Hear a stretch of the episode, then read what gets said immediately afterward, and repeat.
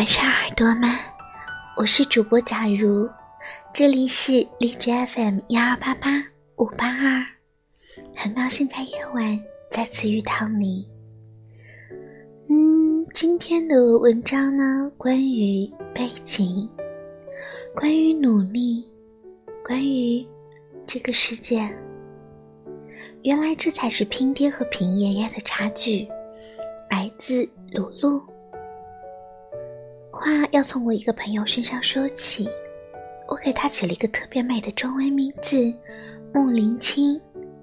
穆爷爷从姐姐那辈起就已经成功转型成了白领，老爸是上市公司金字塔顶端的高层，家里三个孩子，姐姐是有名的医生，哥哥是法国最大奢侈品企业某个奢侈品牌全球总裁。穆姐姐本人也在巨型公司的高级管理层稳稳的。穆姐姐的先生是老爸上市公司里的中层员工，家里也有三个孩子，一个姐姐，一个妹妹，工作不详，但也就在中层。穆先生本人当年考进最顶好的学校，又碰上了顶好的时候，才娶了穆姐姐这么给力的太太，上升速度有一座上飞毛腿导弹。现在巨型上司的公司金字塔里，基本上算是捧着顶了。别人被派到国外是为了捞点补助，顺便旅游观光；他们被派到国外是为了丰富国际背景，等着回去升职。对，这次写的没错，就是升职的职。前两天我和木姐姐两个女人去外滩鬼混，多喝两杯。聊起天来海阔天空，木姐姐问我：“你知道拼爹和拼爷爷的差距吗？”我摇头。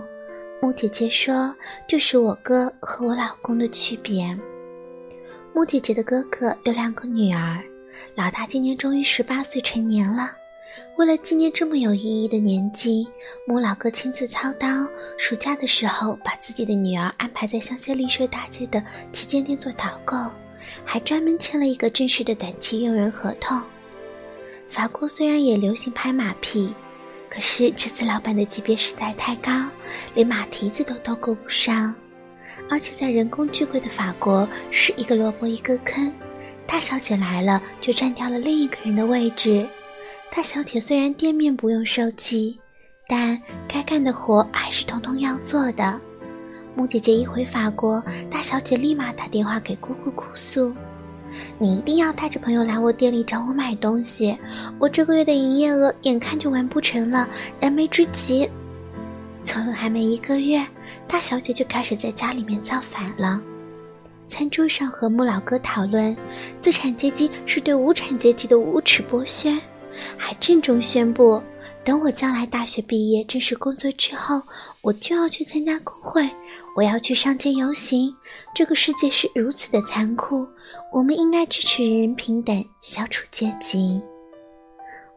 穆老哥喝着特选的波尔多红酒，配着波肯蒂的牛肉，微微笑着，静静的听，并不言语。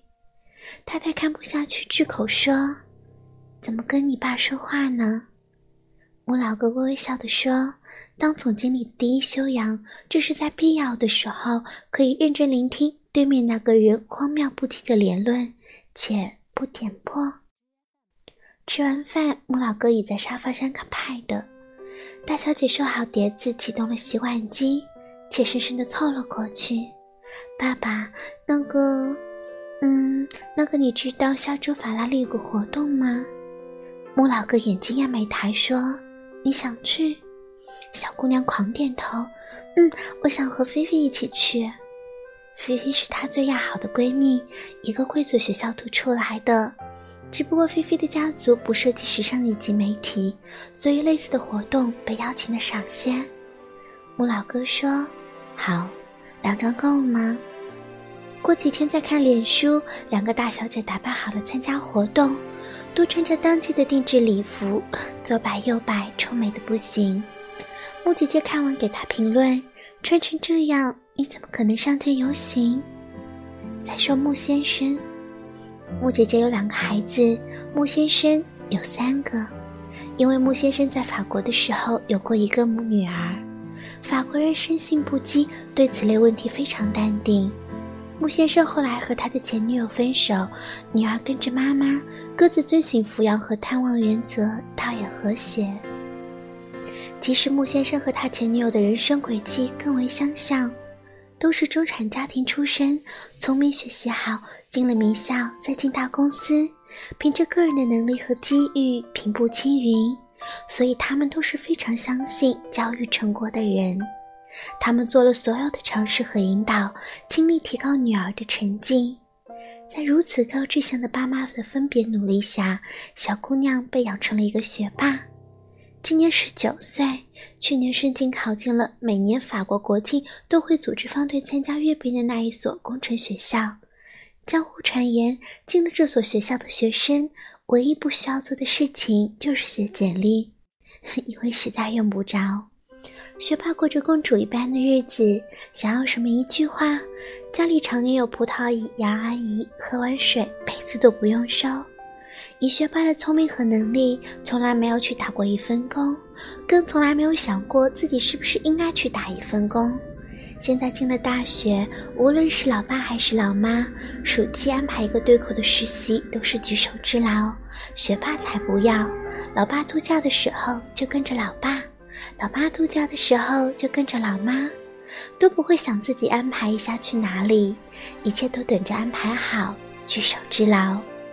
女儿学校好，成绩好，排名高，前途闪耀。既然女人已经证明她一定会成功，那还需要多需求什么呢？穆先生非常自豪自己的女儿，百依百顺的宠。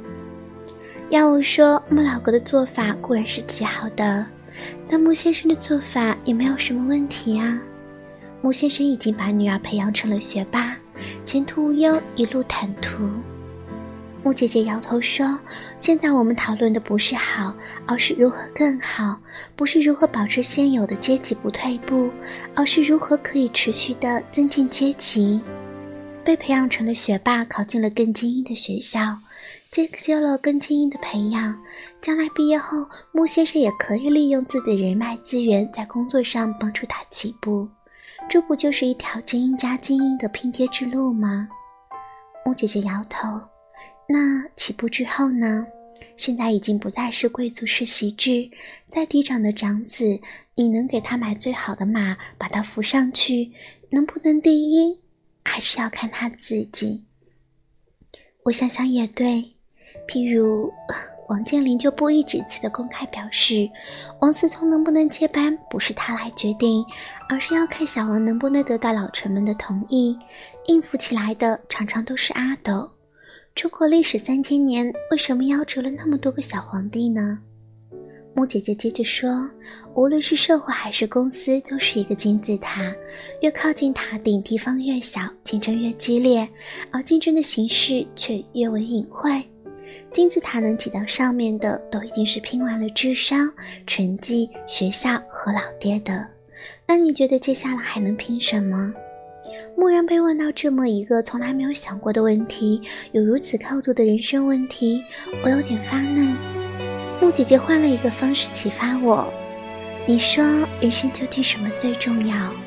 听到这个问题，每个人的第一反应一定是钱。事实上，能问这个问题的人来，等的答案肯定不是钱。虽然喝的头晕，但是这点我还是能够想明白的。我说。时间，因为钱可以再赚，时间不行。木姐姐拍拍我，意思说如此可教。她接着说：“既然时间有限，在同样的时间里，怎么才能比别人快呢？这点我有发言权。我是一个有极度拖延的人，最近工作实在太多了，已经到了无法喘息的地步。我开始学习如何更有效地管理时间，譬如利用碎片时间，用番茄法则。”木姐姐打断了我的话：“你那些都只是节流的法子，没有开源。时间怎么开源呀？一天只有二十四小时，总还要吃饭、睡觉、上厕所的。如果有人可以研究出一个吃了就不用睡觉的我要玩，那一定会成为世界的首富。”看我说的越来越偏离，木姐姐放弃启发我，直接说：“在通常情况下，每个人只有单次定向的人生，每个人都有只有一种人生的可以体验。可是这个社社会上上下下有非常多不同的层次，如果你可以有不同的人生经历，可以让你自由垂直的穿梭在各个层次之间，就等于说你有了更多份额的人生。比如说，被我老公养成公主的那个女儿。除非发生战争或者灾难，她的家庭和她取得的成绩就可以保证她这一辈子过得无忧。但是公主也只是一种单一固化的生活方式，所以她不能理解吃路边摊的痛快，自己睡了修修修好了水龙头的成就感，和同事们勾肩让步结成攻守同盟的惬意。有一天，当她需要面对更高级的阶级和场合，再聪明也需要时间和机会才能学习应付和发挥，所以就很难占得了先机。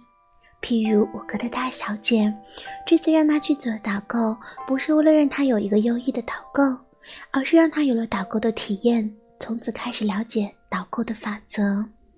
大小姐十二岁就被我哥送去农场挤牛奶，还帮助接生了一头小牛。十三岁去 Grace 摘花提炼精油，十五岁夏天去市立书区图书馆整理了两个月的书，十六岁跟着一个剧组做摄影助理，在撒哈拉沙漠晒成了黑鬼。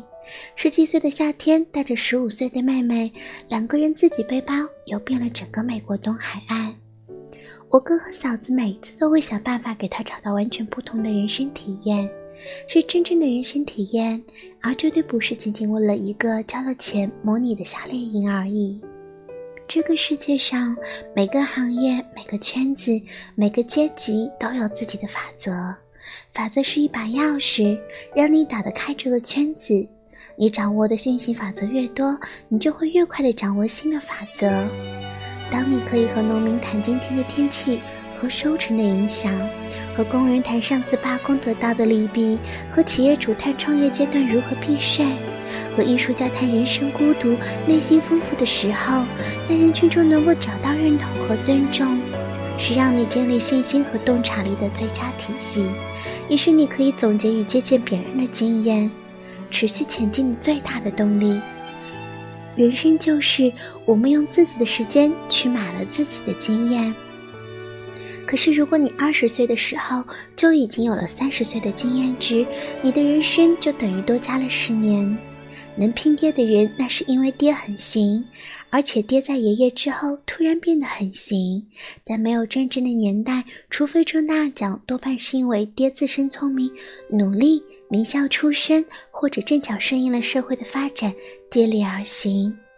可是每个人都只能从自己的角度，根据自己的经验出发，做一个自己认可的判定。所以，只拼爹的孩子会被爹们按照自己的人生经验而有意识引导的向自己的成功方式发展。